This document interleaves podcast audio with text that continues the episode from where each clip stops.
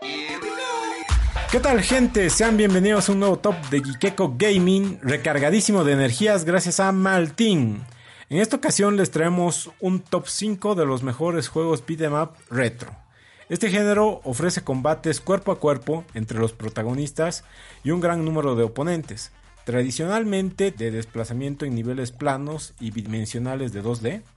Estos videojuegos son conocidos por su modo de juego simple y suelen ser cooperativos para dos o más jugadores con diferentes personajes cada uno.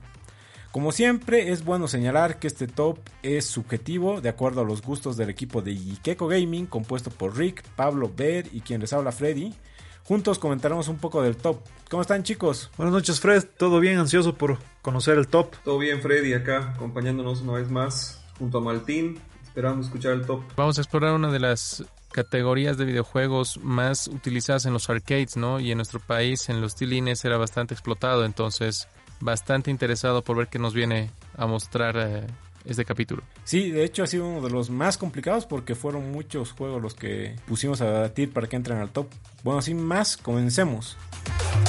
En la quinta posición tenemos a Cadillacs and Dinosaurs. Es un videojuego arcade de 1992 editado por Capcom. Es un beat'em up basado en el cómic creado por Mark Schultz durante los 80. Tras el juego se produjo una serie de televisión, aunque no tuvo demasiado éxito. Y además el videojuego de Capcom no tiene ninguna relación con dicha serie, ya que estaba basado este en los cómics sobre todo. A pesar de su éxito y la popularidad del juego de Capcom, nunca fue editado para otras consolas caseras. Una característica de este juego, el frecuente uso de armas de fuego, raramente vistas en este tipo de juegos. También eh, destacaba el niveles en el que debemos manejar nuestro personaje conduciendo vehículos, que creo que era la parte más divertida de este juego, por lo menos lo que a mí más me atraía en esa época. Si eres un niño que ha crecido en los 90, fija has jugado este juego, o por lo menos lo has visto en los tilines. Sí, de hecho era un juego bastante atractivo y lo más importante que tenía es esa adaptación justamente de la fiebre de los dinosaurios que teníamos entre los finales de los 80 y los 90, ¿no? Teníamos los lanzamientos de Jurassic Park, entonces era atractivo poder meter dinosaurios a la mala en cualquier franquicia que tú tengas.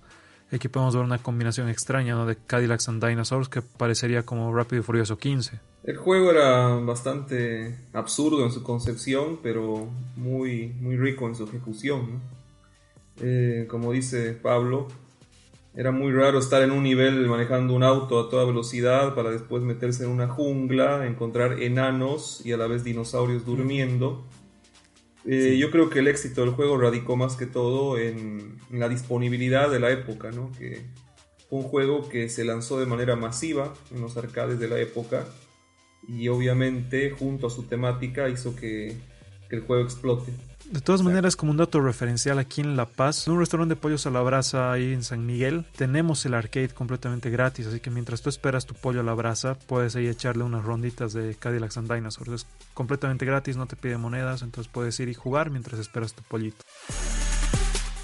En la cuarta posición tenemos a Battletoads, desarrollada por Rare en 1991 Protagonizada por tres sapos antropomórficos, fue creada para competir con la serie de videojuegos de Teenage Mutant Ninja Turtles. Y esto significó que al principio tenga muchas críticas ya que se lo veía como una copia. El juego inicial de Battletoads para NES era famoso por su dificultad, pero también recibió un seguimiento de culto y dio lugar a, a varias secuelas, incluyendo un cruce con Double Dragons, que había un juego de Battletoads y Double Dragons. Ya después del primer juego se veía muy diferente a lo que era el tema de las tortugas ninjas. Ya veías que eran otro estilo de juego y además yo lo veía mucho más violento, como que las tortugas ninjas así remasterizadas y mucho más potentes. Sí, era un juego, por así decirlo, un beat'em up para, para adultos. Su concepción fue obviamente a raíz de una competencia en cuanto a la nacida Rare, que quería competir contra Konami, en este caso con las tortugas a mí me llamaba la atención eh, el hecho de que combinaba los elementos beat'em up con algunos elementos plataformeros, ¿no? Y esto era lo que lo hacía eh, volverse tan difícil. Al día de hoy, eh, últimamente salió un nuevo Battletoads para la Xbox One, que no está, no está desarrollado por Rare, porque ahora Rare le pertenece a Microsoft, extrañamente no está desarrollado por Rare, pero que sí, es todavía un beat'em up Eh, todavía hay el, el, nivel donde manejas el, creo que era un hoverboard, lo que manejabas, una especie de... Sí, sí, sí, exacto. Y sigue siendo igual de difícil, pero sí, es un lindo juego, esperemos que sigan habiendo secuelas. Era un, un juego bastante difícil porque incluso los mundos no tenían bordes, ¿no? Entonces era muy fácil que te caigas, porque no tenías una concepción del video. Claro, ar arrancabas en ese mundo que estaba sobre una nave espacial, ¿no? de hecho, una, de las, una de las publicidades que tenía Battletoads en la época era los Battletoads hacen parecer a las tortugas como fango de, de pantano. Esa era su, su competencia directa. Sí, o sea, y, eso, sí. y eso mostraba en, las, en los pósters con los que promocionaban lo- el juego. Sí, como que antes no tenían asco para, para tirarse para tirarse odio entre las empresas, ¿no? No eran sutiles, Exacto. eran directos. En la tercera posición tenemos a Golden Access. Es una saga de videojuegos creada por Sega. Está formada por el juego originalmente lanzado para arcade y más tarde para Mega Drive. La saga se sitúa en una época medieval fantástica donde un conjunto de héroes debe encontrar la legendaria hacha dorada. Este es el contexto común y principal de todos los videojuegos de la saga. El éxito del juego dio lugar a la franquicia y tenga varias secuelas y varios spin-offs. Yo me acuerdo que de niño pensaba que era un jueguito de He-Man por cómo estaba adaptado a los, los personajes. Sí, o sea, tenía varios personajes, tenía diferentes tipos de enemigos como esqueletos, esbirros, caballeros. Armadura- espíritus dentro de armaduras. En esta época estaba muy explotado el tema, no sé si recuerdan en la televisión bárbaros. de China, la princesa guerrera y Hércules, que era como en un muy- mismo mundo. Entonces te hacía mucho recuerdo justamente a eso y al tema de He-Man. Y al tema de Conan. Conan igual. Sí, Conan, por- por- principalmente. Conan, exactamente. O sea, tenías ese tema bastante explotado y tenías las mismas herramientas que tenía He-Man para montar a los... a- a- él tenía su gato, ¿se acuerdan que tenía como un gato grandote? Sí, sí, sí. Y eh, lo mismo tenías en este juego, pero con diferentes dragones. Entonces era bastante interesante eso y era atractivo porque tiene una estética diferente, ¿no? O sea, creo que es un concepto que siempre ha vendido, pero ya verlo, digamos, para pasar y con tus amigos jugar en el arcade era bastante interesante. Yo recuerdo haberlo jugado en emuladores del Sega Genesis. Sí, es uno de los juegos que más hemos jugado de simulador juntos, ¿no? En la segunda posición tenemos a Los Simpson Arcade, un juego de arcade desarrollado y publicado por Konami y lanzado en 1991. Fue el primer videojuego basado en la franquicia de Los Simpson que se lanzó en Norteamérica. El juego permite que hasta cuatro jugadores controlen a los miembros de la familia Simpson simultáneamente mientras luchan contra varios enemigos para rescatar a Maggie que fue secuestrada por el señor Burns. El juego fue portado después para Commodore 64 y para DOS. Y ahí es donde ya se lo bautizó como The Simpson Arcade Game. Este sí era el juego que todos queríamos pasar, pero era largo.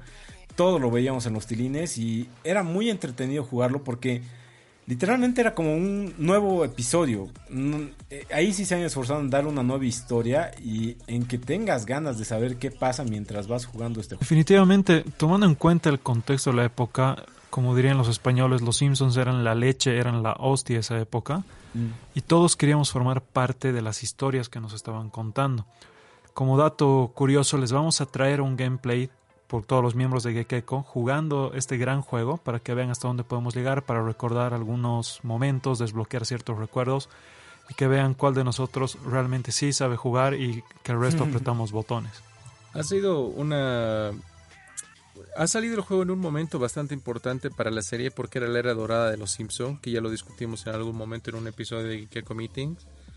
Y habían conceptos bastante locos y ridículos en este, ¿no? O sea, nunca, no es una historia canónica, obviamente, pero tenía su propia historia y lo hacía muy especial. Incluso hay un hint ahí de que si cuando electrocutan a Marge se ve que tiene orejas de conejo. No sé si se han dado cuenta. Sí, sí, exacto. Y la idea de Sí. Matt Groening era revelar en la serie de que tenía el pelo largo hacia arriba porque tenía orejas de conejo. Pero la idea fue desechada por ser ridícula, pero se mantuvo para el juego.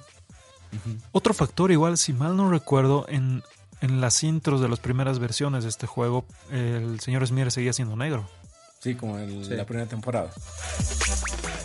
Algunas menciones honoríficas serían X-Men Arcade, Capitán Comando, Final Fight, Moonwalker, Ninja Warrior, Batman Beyond y el juego de Superman. Los que ya estaban por entrar al top, pero no entraron por poco, era X-Men y Capitán Comando, que creo que es uno de tus juegos favoritos, ¿no, Pablo? Sí, el Capitán Comando es un juegazo. Yo tuve la oportunidad de jugarlo en el PlayStation 1. y justamente con, con Rick lo hemos jugado bastante. Lo pudimos eh, pillar después de conocer al Capitán Comando en la adaptación de Marvel vs. Capcom, ¿no? Que lo tienes ahí con un personaje habilitado para jugar. Entonces que quisimos saber quién era ese personaje, encontramos el CD en la calle, lo compramos y vimos que era un juegazo, ¿no? Podías jugar hasta con, con cuatro jugadores, estaba habilitado para que lo juegues con multitap. Buenísimo. Y la jugabilidad era bárbara. Otro juego que me gustaría mencionar aquí en estas eh, menciones honoríficas es el de Marvel Punisher. Uf, que era un juegazo. juegazo Sí, para la sí, época, sí. en el cual podías jugar hasta con dos personajes, que era Punisher y Nick Fury. Y creo que era el más violento de todos los juegos beat'em up que teníamos en esa época, ¿no? Porque hasta en cierto punto llegaron a censurar el juego porque a los malos finales o a los jefes de los mundos literalmente los ejecutabas. Uf, Sí, yo me acuerdo de la ejecución del, del- del primero, ¿no? En, el subte, en el, en el En el metro, bus, en ¿no? el metro. En el metro. Que a sangre fría tiro en la cara, ¿no? Exacto, tal cual, estilo Punisher. Claro, otro juego muy interesante que por ahí no entró a la lista era el Alien vs Predator, que fue un juego muy sí. avanzado Sí, para sí. la época y la particularidad era que era uno de los primeros beat'em ups que cada personaje tenía habilidades diferentes. Entonces era muy diferente jugar con uno de los Predators o jugar con uno de los humanos y además para la época tenía unos gráficos eh, muy por encima de las demás consolas o de los demás arcades. En la primera posición tenemos a Teenage Mutant Ninja Turtles, las tortugas ninjas, en específico el cuarto juego que era Turtles in Time. Un juego de arcade producido por Konami basado principalmente en la serie animada de 1987. Originalmente fue un juego para arcade y después lo fueron portando al Super Nintendo en 1992 bajo el mismo título. Y después ya salió un juego muy similar el mismo año que era Teenage Mutant Ninja Turtles de Hyperstone para Mega Drive o Sega Genesis. ¿Qué podíamos esperar de este juego? O sea, era la serie que estaba de moda en su tiempo, estaba muy bien adaptada y además tenía viajes en el tiempo. O sea, era juegazo y lo disfrutabas mucho porque han hecho creo una gran adaptación a- al Super Nintendo de esa jugabilidad que te daba el arcade. Sí, algo, algo curioso de estos juegos de las tortugas ninjas es que si no me equivoco, todos los juegos empezaban con el mismo problema que era que alguien se robaba la estatua de la libertad, ¿no? O sea, es la época dorada de la animación, eh, de los dibujos animados de sábado por la mañana, así lo llamaban. La verdad era muy buen juego. Y como tú dices, es, la cuarta entrega. O sea, hemos tenido varias entregas de las, de las Tortugas Ninjas en Beat'em que eran muy lindas eh, estéticamente. La jugabilidad era excelente. No era complicado el tema de los personajes porque obviamente era la misma tortuga con diferente color y los enemigos también eran enemigos genéricos con diferentes colores de traje. Pero se enfocaba mucho en lo que era eh, la narrativa, ¿no? Tener una buena narrativa y la buena interacción con los escenarios. Sí, otro punto importante era la selección de los jefes, ¿no? Eh, Sí. Había jefes muy diversos y en escenarios muy locos, ¿no? El, solo hecho de poder ir al pasado te presentaba a jefes en situaciones por ahí un poco ridículas, pero muy, muy acordes al juego. Sí. Y lo hacía eso, creo, un poco complicado, ¿no? Pero estaba buenísimo. Claro, me acuerdo que para curarte podías comer tus pizzas, ¿no? Sí, sí, sí, que están ahí tiradas por el suelo. Era buenísimo. Y bueno, esto fue nuestro top de mejores juegos de Beat'em Up Retro. Síganos en nuestras redes sociales. Estamos en Facebook, Instagram, Twitter. Y comenten sus propios tops. Suscríbanse a nuestro podcast en iBox, Apple Podcast, Google Podcast y Spotify para escuchar los episodios antes que nadie. Eso sería todo. Bye.